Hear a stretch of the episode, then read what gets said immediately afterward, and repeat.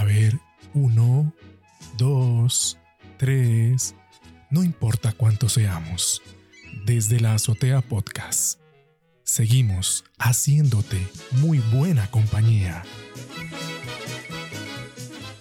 Bienvenidos a la segunda parte de este viaje de imágenes auditivas que hacemos el día de hoy con Giselle Román López. Y en esta parte 2 vamos a iniciar en Sudamérica con un país al cual estimamos mucho, queremos mucho, Bolivia. Vamos a irnos hasta el Salar de Uyuni, Bolivia. Magnífico escenario blanco. Nos comparte usted, Giselle, en la fotografía en Bolivia. Sí, el salar de Uyuni es un, el salar más grande del mundo que se puede apreciar desde el espacio exterior, ¿verdad? Desde un satélite. Se ve la manchita blanca. El salar de Uyuni pertenece al eh, departamento de Potosí, que queda como en, el, como en el sur de Bolivia y muy bonito en Potosí, a casi también 5.000 metros de altura, te da el soroche, esa locura de que sentís que la cabeza va a estallar y te ponen a masticar hojas de coca. Yo lo que hice fue que me llené de como de basura la boca, pero no me hizo nada. Tuve que tomar para poder quitarme el dolor tan terrible porque sentís que la cabeza te va a estallar. Y luego, eh, después de esa visita grata, yo me voy a, solita en un bus eh, por seis horas desde la ciudad central de Potosí hasta Uyuni. Seis horas en un bus que brincaba como un caballo loco y que Dios mío, cuando yo empecé a ver las, las carreteras por donde pasaba aquello, los guindos, los precipicios, yo yo siempre, yo siempre hago la broma de que voy a llevar la cédula en la mano y, y para por aquello de que para que encuentren el cuerpo y, sepan y lo reconozcan. porque yo me he metido en cada vericueto, en cada lugar. Entonces, para allá pasé unas.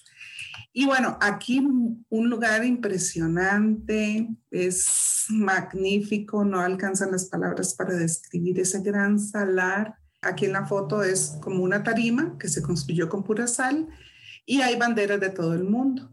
Y como yo siempre digo que a mí me gusta ser ciudadana del mundo, ¿verdad? Y quitar un poco las nacionalidades y decir soy ciudadana del mundo y derribar fronteras con eso. Entonces para mí es simbólica. Aquí fue donde luego eh, ofrecen un tour que te llevan por tres días por una reserva biológica y te llevan a conocer unos lugares espectaculares. En conjunto llevan a tres, cuatro, cinco personas en un mismo carro. Y bueno, igual de aventurera, porque al final del viaje me di cuenta que para ir por los tres días por lugares inhóspitos donde no hay eh, ninguna estación de gasolina, ni donde cargar ningún combustible, yo de la locura en la que andaba no me había dado cuenta que en el carro 4x4 en el que íbamos el grupito, pues llevaban unos galones gigantescos, unas eh, reservas de combustible. Y después de que yo terminé ese tour, me enteré que una vez había sucedido un accidente, que se volcó un carro de esos y explotó. Y yo dije, ay Dios mío.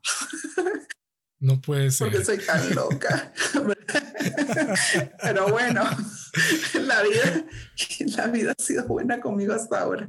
Pero sí, el Salar de Uyuni es un lugar que yo, digamos, yo recomiendo América del Sur porque tiene lugares impresionantes. Y Bolivia ha sido uno de los países que más me ha quedado porque tiene un un clima y tiene paisajes parecidos a los de Costa Rica en ciertas partes, así como tiene altiplano, que son cerritos pelones, eh, tiene lagos, tiene lagunas, tiene... imagínense que estábamos en verano en ese momento y yo no conocía la nieve y fue en Bolivia, en uno de los altiplanos donde conocí la nieve. O sea, nevó. Yo dije, qué raro, pero nevó.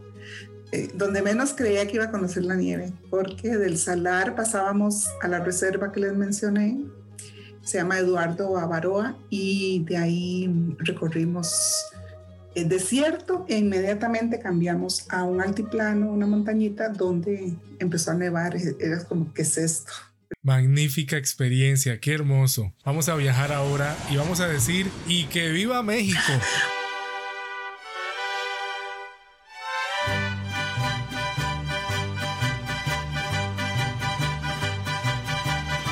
que vamos a, vamos a movernos hasta Guanajuato, México.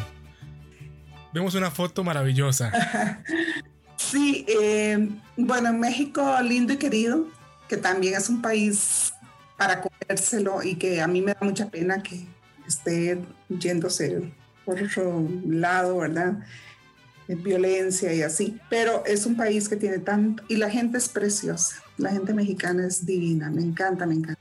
Sí. Y, y, la comida también. Bueno, ahí estábamos, la foto es el mausoleo de José Alfredo Jiménez, el gran compositor por excelencia eh, mexicano. Y eh, esto es en Hidalgo, camino a la ciudad de Guanajuato. Y el, el, lo bonito es que ese mausoleo es el gran charro, el sombrero de charro, ¿verdad? Que yo estoy simulando, que, que, lo estoy alzando.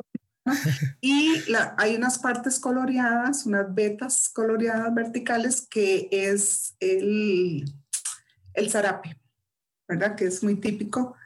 Ajá, entonces eh, con, con mosaico se construyó un zarape colorido entonces, es como los dos grandes emblemas de, José Alfredo Jiménez, que usaba su charro y su zarape.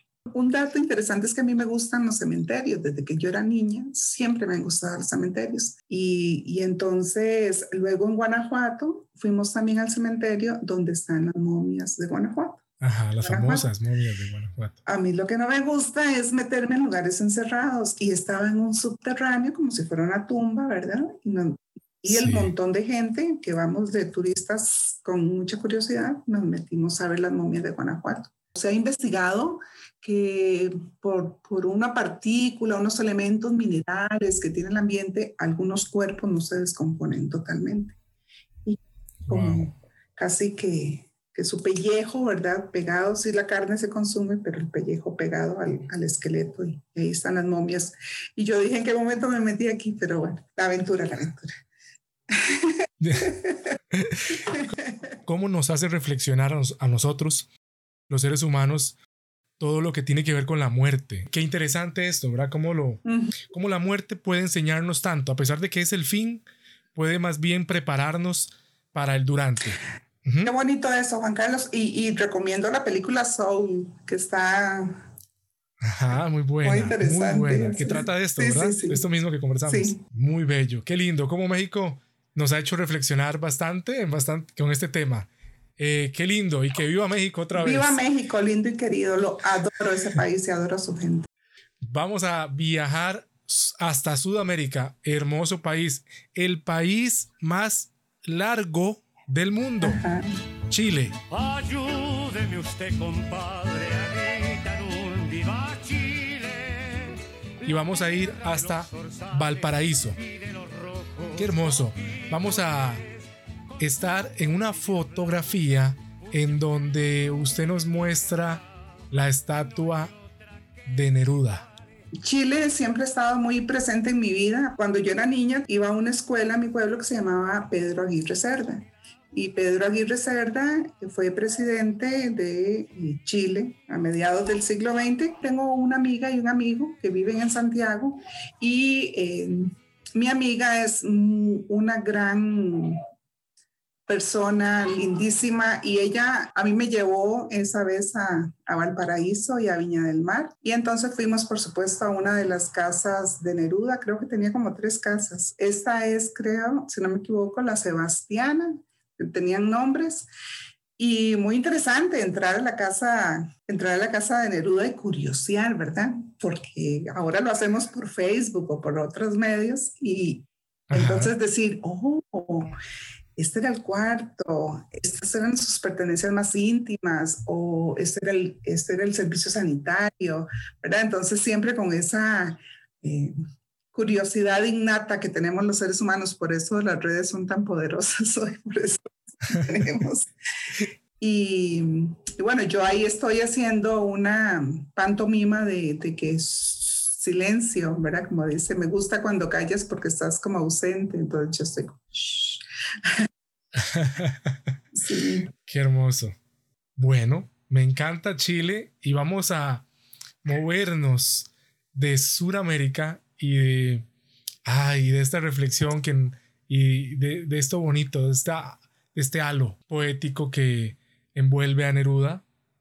Y vamos a irnos hasta un país que hoy día, año 2021, ha estado en las noticias, porque han ocurrido muchas situaciones ahí. Estados Unidos, América del Norte.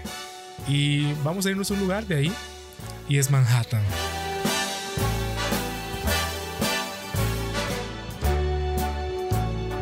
Wow, lo hemos, conocido tantas, tantas personas y tantas veces porque mm, al ser Estados Unidos una máquina de producción televisiva y de películas, eh, siempre nos muestran estos lugares que para ellos son tan representativos. Uno de ellos es en Nueva York. Ahí vamos a, movernos hasta el Rockefeller Center. Con mucho frío. Ahí hay que ir bien abrigado. ¿Qué recuerdos que hay ahí en esa fotografía que estamos mirando? Donde hay muchas banderas detrás. Sí, bueno, ese es, ese es, el centro, ¿verdad? El Rockefeller Center, que también es un emblema del capitalismo siendo Rockefeller un hombre que representa el sueño americano y siendo, siendo nativo y, su origen y como de la nada, ¿verdad? Creó un imperio. Aquí yo tuve la oportunidad también, y esto quiero contarlo como anécdota, porque yo, yo en ese año me fui a hacer un tourcito por ciudades que quería conocer de los Estados Unidos, pero arranqué visitando a una amiga costarricense que conozco desde la infancia que vive en Carolina del Sur.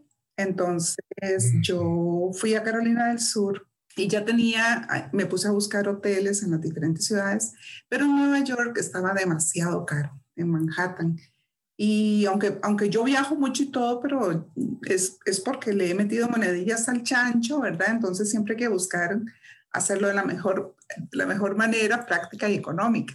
Entonces yo busco hoteles accesibles a mi bolsillo y digo, digo, yo no puedo quedarme en Manhattan, no puedo, es imposible. Resulta que una conocida, una de mi hermana, conocía a alguien en Manhattan, entonces eh, yo pedí el contacto y le dije, hola, soy amiga de la amiga de la amiga y necesito en algún lugar en Manhattan y no tengo plata para pagar esos hoteles tan caros. Y me dice, no, tranquila, véngase para mi casa. Yo no voy a estar en mi casa porque voy a estar en New Jersey. Eh, ella tiene un novio en New Jersey y dice, yo voy a estar haciendo tamal, porque es tica, ¿verdad? Y entonces eh, voy a estar haciendo los tamales de Navidad en donde mi novio, porque él sí vive en una casa, ella vivía en un apartamentico cerca de la Quinta Avenida, imagínate. Entonces Wow. Ahí no podía cocinar tamales. Y con Para hacer corta la historia, como yo estaba todavía en Carolina del Sur, donde mi amiga me dice, Giselle, le voy a mandar las llaves de mi apartamento. Deme, deme un apartado para mandárselas. Y yo dije, ¿qué? Si no me conoce. Ella, con, o sea, era por medio de la amiga de la amiga de la amiga de ella. Y entonces ella me manda en un sobre de Manila las llaves que me llegaron rapidísimo, yo las fui a recoger y yo no daba crédito que me estaba a una desconocida y que yo podía llegar a Manhattan, tomar un taxi y llegar a la casa de ella, como si fuera mi casa. Ella me dice, es su casa, siéntase cómoda. Yo llegué, me instalé, me dice, lo que hay en la refrigeradora es para usted, porque yo abastecí la refrigeradora para que, para que usted no tenga que ir a comprar nada. Y yo dije, ¿qué es esto? la vida es tan maravillosa, por eso digo que a veces el corazón, o sea, tenemos que abrir el corazón y con las mejores intenciones porque, y que hay gente buena, que hay gente buena. Yo me quedé en la casa de ella, un apartamento en un cuarto piso, ahí cerca, muy cerca de la Quinta Avenida, porque ella trabajaba para un señor que trabajaba en la Quinta Avenida un señor de esos empresarios que andan en su mundo político, tenía fotos con todos los políticos y presidentes de, de, Estados Unidos. Y, bueno, para mí fue como el aprendizaje, ¿verdad? Decir, bueno, sí, aprender a confiar en una misma y aprender a confiar en las demás personas y abrirse desde el corazón. Y, y bueno, ella llegó, mi amiga llegó, bueno, que ya ahora es mi amiga, en ese momento no nos conocíamos, llegó como al día siguiente o a los dos días, no sé. Y ya, como si nos hubiéramos conocido toda la vida. Y por supuesto yo eternamente agradecida. Esa para mí fue como la experiencia más bonita de estar ahí en esa, en esa mega ciudad. Bueno, luego ella me llevó por aquí, por allá. pero es como el amor, el cariño, el afecto, eh, la, la generosidad no tiene latitudes ni meridianos. Es algo maravilloso. Me gustaría comentar algo con respecto a eso que me dejó boquiabierto. sí. Vivir en ciertas ciudades tan, bueno, mega ciudades, te cambia la mentalidad, em, te hace valorar más ciertos aspectos, te hace ver y vivir la vida de otra forma. Eh, este gesto que, que nos compartes de esta eh, mujer de Manhattan. Es algo que uno dice, esto es de primer mundo, porque es otro tipo de gesto eh, al que lamentablemente eh, a veces en, en, tercer mundo no llegamos a alcanzar o todavía no, no hemos logrado estar dentro de, eh, no sé, creo que debería ser como lo que debería, deberíamos aspirar en todas las ciudades del mundo. Tener esa confianza para con el, con el extranjero. Sí. Con el, con el, porque al final todos somos extranjeros. Así es. ¿Verdad? Sí, sí. Entonces, cuando comprendemos esto, ¿verdad? Que todos somos peregrinos aquí, que estamos de paso, eh, que no somos dueños de nada, que algún día nos tocará partir al más allá, como para hacer referencia a la película de Soul. Eh, no, no, no, nos llevaremos nada. Al final nunca fuimos dueños de nada. Qué bonito entonces haberlo podido compartir con los demás. Qué, qué, linda historia, Giselle. Sí, gracias, Juan Carlos. Sí, eh, muy bonito esto que dijiste que sí somos peregrinos y es verdad el peregrinar que andamos por la vida es realmente tenemos que deshacernos de mucho equipaje, equipaje que las convenciones sociales, culturales, eh, el mundo de apariencia, de, de, consumo, de tener y de no ser, nos han endilgado y que por eso hemos perdido esos principios fundamentales y, y que a veces cuesta encontrarlos, que, que tal vez las, yo creo que la seguimos teniendo, pero que, que, están viciados, ¿verdad? Y como que hay una nube, un humo que, que tapa. Entonces, eh, por ejemplo, esa, para mí uno de los valores más importantes es la generosidad en cualquier sentido, ¿verdad? Y no sé, esa confianza, ese sentir que, que hay bondad, rescatar primero que todo la bondad de las personas antes que pensar en que me van a hacer un daño o que voy a, o pensar en hacerle daño a la gente. Pero bueno, son reflexiones que, que, espero que a través de esos espacios mucha gente logremos hacer y, y, llevarla ahí. Decía, a mí siempre me gusta rescatar eh, un pensamiento de, de, de, un gran científico. Esto es muy interesante porque un científico chileno, súper genio, y al mismo tiempo era budista. Y entonces le preguntaron, ¿qué es para usted la espiritualidad? y dijo, para mí la espiritualidad es cada día que pasa al anochecer ya en mi cama, reflexionar sobre los actos del día, sobre las experiencias y ponerlas en una balanza y decir, ¿qué me aportó para ser mejor ser humano?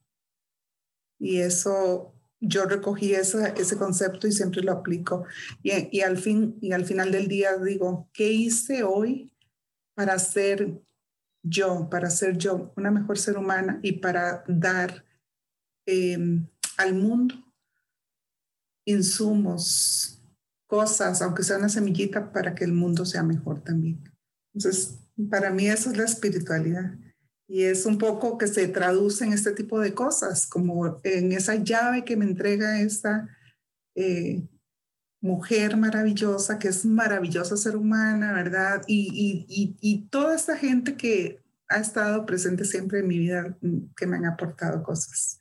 Y que ha sido recíproco también, ¿verdad? Porque eh, me gusta esa mm, realimentación con las personas. dar y recibir. Y, pienso en vos y yo, que vos eh, fuiste eh, en un momento de mi vida eh, co, fuimos co-creadores, co-partícipes, co, ¿verdad? Co-protagonistas y nos dimos en, en, igualdad de condiciones. Y estamos en ese espacio en una situación similar. Eso Qué hermoso. Eso me llena mucho. Estimado oyente, vamos a terminar con esta maravillosa historia enlazada a Manhattan con la segunda parte de este episodio. Nos vemos y nos escuchamos porque estamos con imágenes auditivas en la tercera parte del podcast. A todos se nos quiere.